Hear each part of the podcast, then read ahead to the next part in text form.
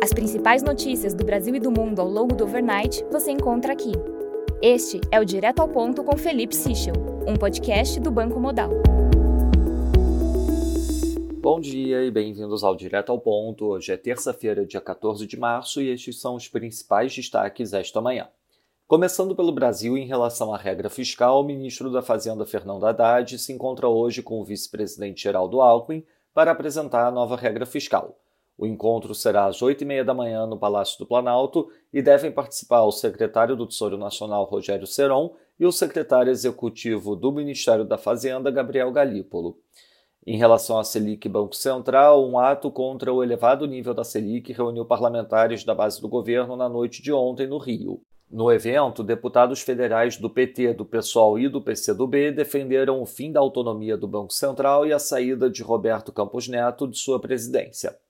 A Comissão de Assuntos Econômicos do Senado vota hoje um requerimento para convidar o presidente do Banco Central. Já matérias de jornal destacam a possibilidade de uma Selic mais baixa em consequência da crise do SVB nos Estados Unidos. Em relação ao STF, segundo a coluna de Igor Gadelha, integrantes da velha guarda do PT entraram em campo nas últimas semanas para defender junto a Lula a indicação do advogado Manuel Carlos de Almeida Neto para a vaga do ministro Ricardo Lewandowski no STF. Sobre o BNDES, o Ministério da Agricultura discute com o banco a criação de uma linha de crédito rural em dólar para financiar investimentos no campo. Um programa piloto pode ser lançado nos próximos dias, mas há conversas para tornar permanente o instrumento, inclusive com a tentativa de incluir no pacote a equalização de parte dos juros. A previsão é que as taxas fiquem em torno de 8% ao ano, a linha deve atender produtores de grande porte. Sobre a OCDE, em entrevista ao Globo, a secretária de Assuntos Internacionais e Desenvolvimento do Ministério do Planejamento, Renata Amaral, defendeu que o Brasil continue trilhando o caminho para entrar na OCDE.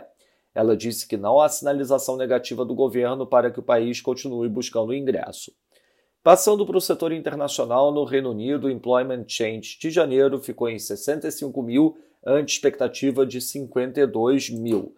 Com isso, a taxa de desemprego ILO ficou em 3,7%, abaixo do esperado 3,8%.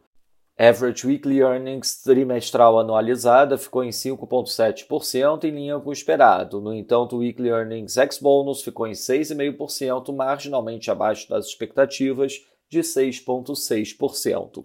No Japão, o BOJ interveio no mercado de equities pelo segundo dia consecutivo com a compra de 70,1 bi de ienes em ETFs. A autoridade monetária afirmou que a exposição direta de instituições financeiras ao SVB é limitada. No Canadá, o regulador bancário iniciará a revisão diária da situação de liquidez dos bancos após o caso nos Estados Unidos. Na China, segundo o Global Times, o governo deve iniciar um aumento gradual da idade de aposentadoria. Na agenda do dia, destaque às nove e meia da manhã para a divulgação do CPI nos Estados Unidos. Durante o overnight, teremos a divulgação dos dados de atividade da economia chinesa. Nos mercados, o dólar index avança 0,26%, o peso mexicano desvaloriza 0,54% e o ramo sul-africano desvaloriza 0,59%.